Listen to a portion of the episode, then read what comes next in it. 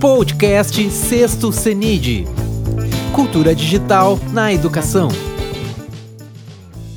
Uh, vamos falar um pouquinho sobre a história do GEG em Passo Fundo. Uh, algum grupo de pessoas reunidas desde 2015, uh, entre elas eu e Fernanda. eu sou a professora Irani, Sou formada em artes e psicopedagogia, especialista em linguagens e tecnologias para educação, uh, formadora de informática educativa, líder GG Passo Fundo, instrutora da Nuvem Mestra, uh, professora coordenadora do projeto Letramento em Programação. A professora Fernanda, ela é formada em pedagogia, especialista uh, em orientação e gestão escolar, mestre em educação e doutorando em educação, líder GEG, e diz ela que se aposentará um dia. Vai lá, Fernanda. Então vamos lá uh, contar um pouquinho do como surgiu o GEG Passo Fundo. Uh, o GEG Passo Fundo ele surgiu através de uma liderança que é o professor Adriano Canavarro Teixeira, e isso ocorreu no início de 2015, onde foram reunidas algumas pessoas de diversas instituições de ensino e também de não instituições de ensino, porque o GEG ele não está focado apenas para a educação, em termos de instituições escolares, mas a todas as pessoas que de alguma forma tem interesse em explorar as possibilidades da computação nas nuvens como uma perspectiva de liberdade digital de aprender. Então, o GG Passo Fundo ele surge através de três motivações. Uma delas é o poder dessas ferramentas de computação nas, das nuvens para a criação de ambientes de aprendizagem, que são ricos em interatividade, e baseados na colaboração e na cooperação. Uma segunda motivação refere-se à crença de que o modelo educacional, tanto das instituições de ensino superior, como das escolas, enfim, não contemplam, tampouco aproveitam a dinâmica do mundo contemporâneo baseada na abundância, no compartilhamento e na conexão.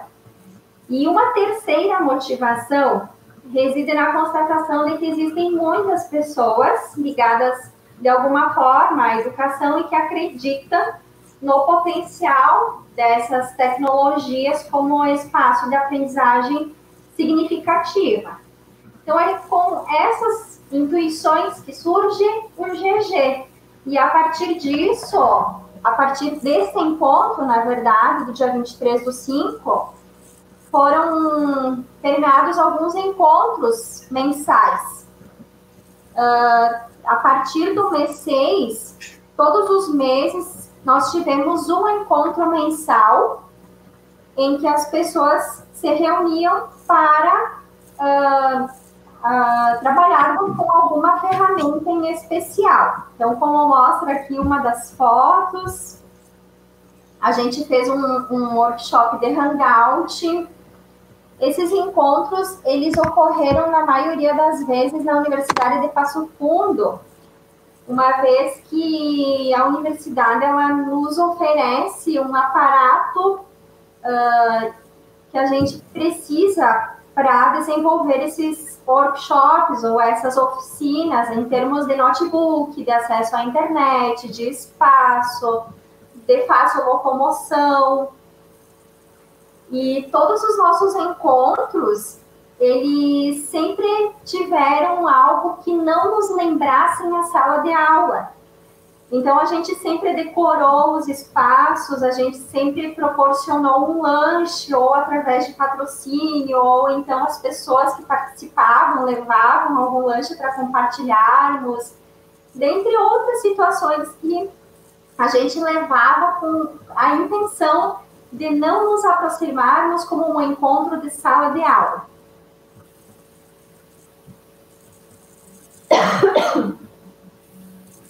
Uh, esses encontros eles ocorreram das 9 horas até as 12 horas da manhã, presencialmente, com pessoas diferentes tomando a frente, né?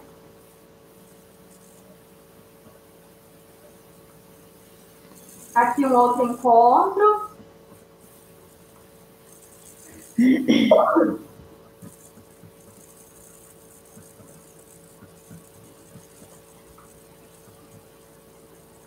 Alguns encontros a gente decorava de acordo com as, as datas comemorativas também.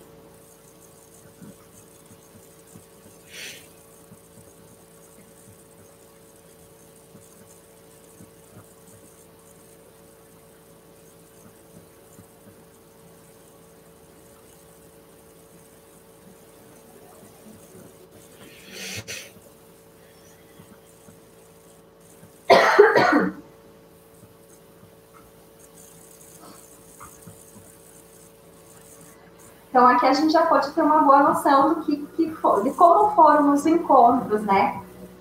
Então, neste ano, totalizaram sete encontros presenciais, seis workshops.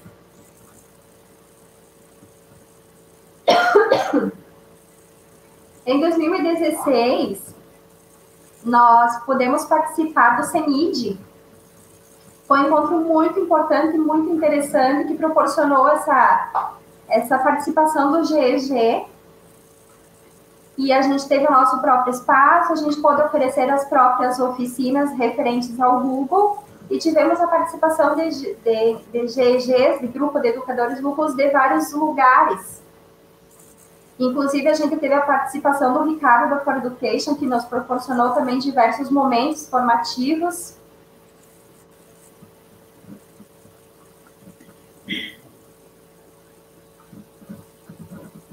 Aqui eu deixo para a Irani falar. É, uma das, um dos nossos trabalhos foi uh, inserir a comunidade nesses, nesse trabalho, né? Uh, a gente lançou a proposta, mas foi pouco tempo, e aí o pessoal acabou não se envolvendo muito. Mas quem se envolveu foi, foi bem interessante. A gente teve um momento com uma escola de educação infantil que trabalhou a musicalidade e usando o YouTube. Uh, inclusive esse vídeo que está aí, ele está no, ele tá no YouTube e uh, a professora sempre foi bastante ativa, a professora Magali, ela sempre foi uh, parceira ativa no, no, nos nossos encontros e o resultado do trabalho foi, ela era professora da educação infantil dessa turma na época e ela aplicou. Então ficou, ficou um trabalho também rico porque as crianças gostaram muito da participação. Nós participamos também de meetings, juntamente com a Faculdade de Educação ali da Universidade de Passo Fundo e da pós-graduação.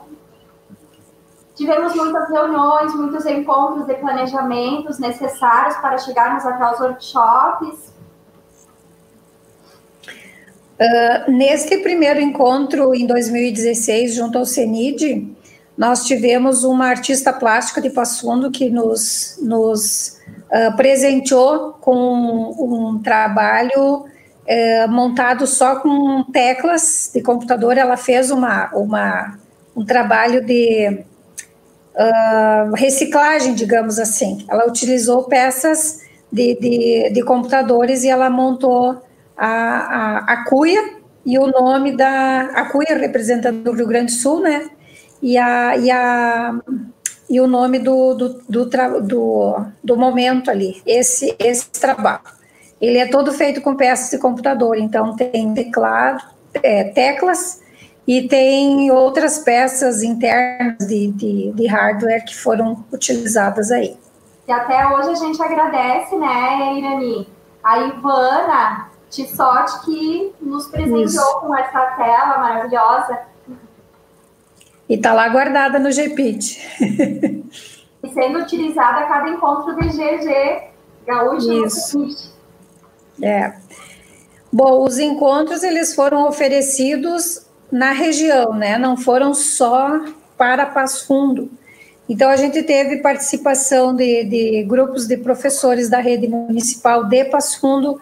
Nós tivemos uh, participação de professores da rede uh, particular. Tivemos turmas de alunos de ensino médio. Uh, em 2018 foi aconteceu no, no Instituto Educacional Cecileito Costa uma formação para professores. Uh, aconteceu ah, sim, aí é 2018, né? 2018 a gente teve o segundo momento do encontro de educadores Google durante o CENIT e tivemos encontros então em, em escolas. Uh, os alunos do ensino médio, que sempre foram parceiros nossos lá do IESTA, né? Continuam até hoje. Aí uma turma de, de planilhas uh, que a professora Elis, que também é a nossa parceira, uh, trabalhou muito com eles. É interessante colocar, né, Dani, que os encontros, na maioria das vezes, aconteceram na universidade, mas o GG ele ia também até as escolas, ele se deslocava também até os espaços. Isso. Solicitava informações, né? Isso, isso.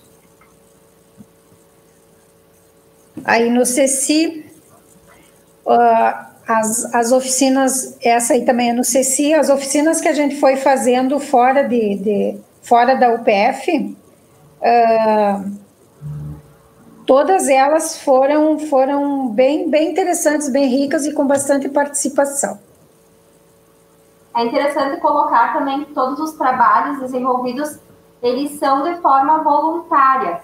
No GG a gente não recebe um valor financeiro, né? É é, é de coração, é por amor. Bom, a gente trabalhou durante esse tempo todas, todas ou quase todas as ferramentas, porque o que, que acontecia? Quando a gente queria fazer, colocar mais alguma, nosso tempo está esgotando, né, Gabriel? Quando a gente queria colocar mais uh, e avançar, vinha um grupo que não tinha conhecimento e a gente acabava sempre dando uma, uma voltava um pouquinho no tempo. Mas em 2018 a gente teve um curso com 12 mini cursos, uh, que foram todos à distância pelo Google. Teve uma participação bastante eh, significativa, foram 250, 240 pessoas envolvidas. Em 2019, nós trabalhamos com os professores do ensino médio integrado do UPF, que a UPF usa o, o e-mail institucional da Google, então a gente trabalhou com os professores para dar continuidade. E agora, no uh, 2000, 2020, CENID 2020, nós teremos o terceiro encontro gaúcho dos GEGs, ou pelo menos uh, esperamos que não sejam só gaúchos, né, os GEGs, que tenham outros. Uh, e vamos passar para frente, né? E vamos agradecer a Elisângela e a Josiane, que também não estão aqui hoje conosco, mas sempre foram uh, colegas que trabalharam, que se mobilizaram para fazer parte do GG e para levar esse trabalho adiante. Este podcast foi produzido pela equipe organizadora do CENID, em parceria com a Rádio Conexão, um projeto de ensino do IFRS Campo Sertão. Composição de trilha sonora e edição de áudio, Felipe Batistella Álvares.